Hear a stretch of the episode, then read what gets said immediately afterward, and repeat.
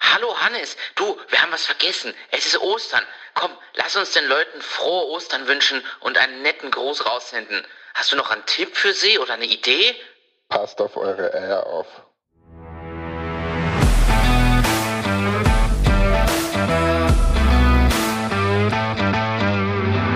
Achtung, Achterbahn.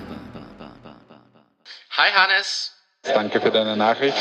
Ähm, ich habe es jetzt vor äh, einer Stunde oder so abgehört und hoffe, ich, ich weiß noch alles, was du mir gesagt hast.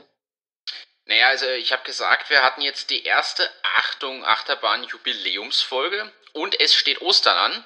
Und zwar ein besonderes Ostern in Quarantäne. Und ich habe mir gedacht, Ostern plus Jubiläum, da könnten wir eigentlich noch was machen für die Hörerinnen und Hörer, die wir haben.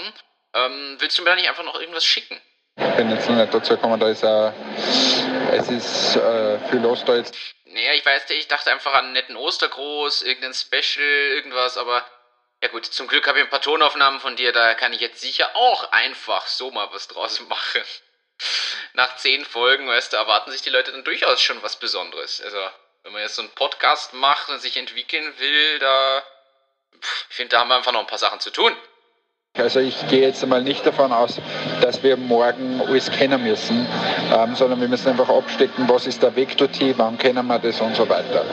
Ähm, ja, Ja, du, würde jetzt generell einfach mit dem Inhalt starten und einen Tipp mitgeben, den ich jetzt schon länger auf meiner Liste stehen habe. Und es betrifft alle, die jetzt vielleicht Ende März Geschäftsjahresende hatten oder vielleicht schon ihrem vorläufigen Jahresabschluss von 2019 arbeiten und sich vielleicht trotzdem nach Investments umschauen oder mit dem Thema beschäftigen und Aufbereitung von Investmentunterlagen, Pitch Deck und Co. Und ganz konkret geht es ums Thema der Darstellung des Umsatzes und das halt eben mit der Möglichkeit, was man da so machen kann, in Richtung Investmentsuche. Das ist schon ein, ein Riesenthema, wie es da jetzt weitergeht. Ja, eben. Also grundsätzlich jetzt mal das Thema und auch gleichzeitig der Tipp. Auf den Rechnungen ist ja immer eine Leistung beschrieben, kennt jeder, muss draufstehen. Und die ist ja zum Datum der Rechnungserstellung nicht zwingend immer irgendwie schon erledigt. Und als Beispiel jetzt einfach mal konkret. Also nehmen wir Presono, man zahlt pro Monat, der Einfachheit halber, 10 Euro an Lizenzgebühren. Das heißt, wenn ich, in unserem Fall jetzt mit Sonderkonditionen, wenn ich für ein Jahr das abschließe, zahle ich quasi 120 Euro. Andernfalls würde ich vielleicht irgendwie 12 Euro pro Monat oder sowas zahlen. Das heißt, ich spare als User etwas dafür, dass ich jährlich im Voraus abschließe. So, ich zahle also 120 Euro, bekomme eine Rechnung als Kunde über 120 Euro, beziehungsweise ich, Frisono, verschicke eine Rechnung. Und zwar, angenommen jetzt der Einfachheit halber, am 1. Januar schicke ich 120 Euro Rechnung raus. So, die wird bezahlt, der User ist fleißig, arbeitet mit Presono. Und jetzt habe ich am 31. März Geschäftsjahresende. Da sind genau drei Monate rum. Januar, Februar, März. Das ist jetzt so, diese drei Monate wurden auch genutzt von dem User, aber er hat ja für 12 gezahlt. Das heißt, zum Stichtag 31. März sind noch neun Monate nicht genutzt. Und jetzt kommt es zur sogenannten Abgrenzung. Jetzt alle, die so einen wirtschaftlichen Background haben, kennen das jetzt und gähnen da vielleicht, aber es gibt vielleicht da viele noch, die für die das mal neu ist grundsätzlich. Und konkret sind also bis Ende März eigentlich nur 30 Euro an wirklichem Umsatz entstanden, für den ich auch eine Gegenleistung erbracht habe, drei Monate Lizenznutzung dafür 30 Euro verdient, an Umsatz generiert. Die anderen 90 Euro, die ich ja aber schon verrechnet habe, die Leistung dafür ist ja erst ab 1. April bis Ende Dezember dann fällig in diesen nächsten neun Monaten. Danke für die Info. Ähm, jetzt ist halt die Frage, was man dann ähm, Naja, also in Jahresabschluss und Bilanz muss es mit dieser Abgrenzung so drinstehen. Das ist einfach so.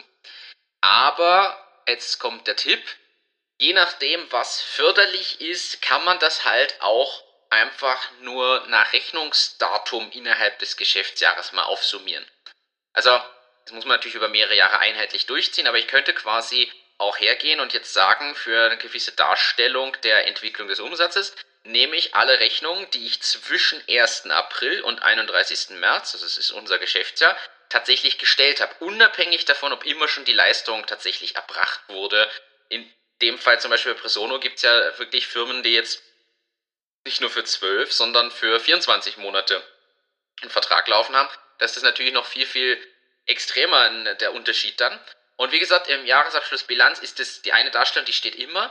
Es kann aber durchaus förderlich sein, nämlich wenn ich zum Beispiel zum Geschäftsjahresende hin sehr, sehr viele Abschlüsse tätige und auf einmal meine Kurve, meine Umsatzkurve wirklich deutlich nach oben gehen kann oder man das auch aufzeigen kann, indem ich halt das dann anders darstelle. Es muss sich, wie gesagt, durchziehen durch die Jahre. Also man kann nicht das eine Jahr so darstellen, das nächste so und dann wieder so. Wenn ich eine Entwicklung über drei, vier Jahre habe, sollte ich eine, einen Weg nehmen und den nutzen. Es kann halt auch mal äh, durchaus sinnvoll sein, dass man tatsächlich die echten Jahresabschlussbilanzzahlen inklusive der Abgrenzung nimmt. Das muss man sich immer anschauen.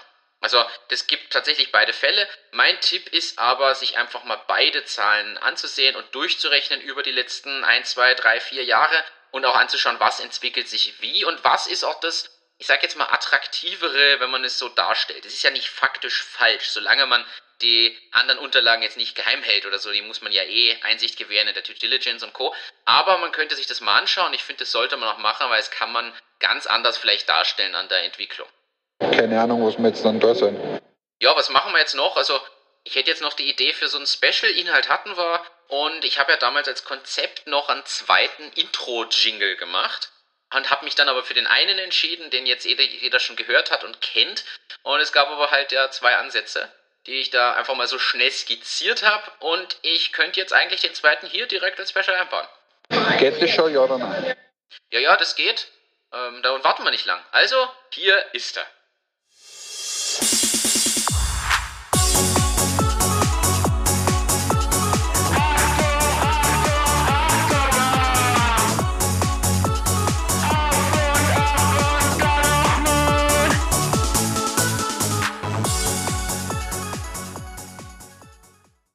Ja, das war's dann auch schon mit diesem kleinen Special. So, das war's einmal für das Erste. Ja, okay, zum, zum Abschluss gibt's noch einen kleinen Witz, der ein bisschen Oster thematisch angehaucht ist und in Richtung kundenindividueller Produktadaptierung jetzt äh, anspielt. Auf dem Hühnerhof ist Hochbetrieb. Ostern steht vor der Tür und in einer kleinen Arbeitspause kommen zwei Hennen ins Gespräch. Sagt die eine Henne, Nanu, Sie legen ja kugelrunde Eier. Meint die andere Henne, ja, ja, das ist ein Spezialauftrag vom Golfclub. So, bleibt gesund, macht's gut. Wir wünschen euch ein schönes Osterwochenende. Ciao.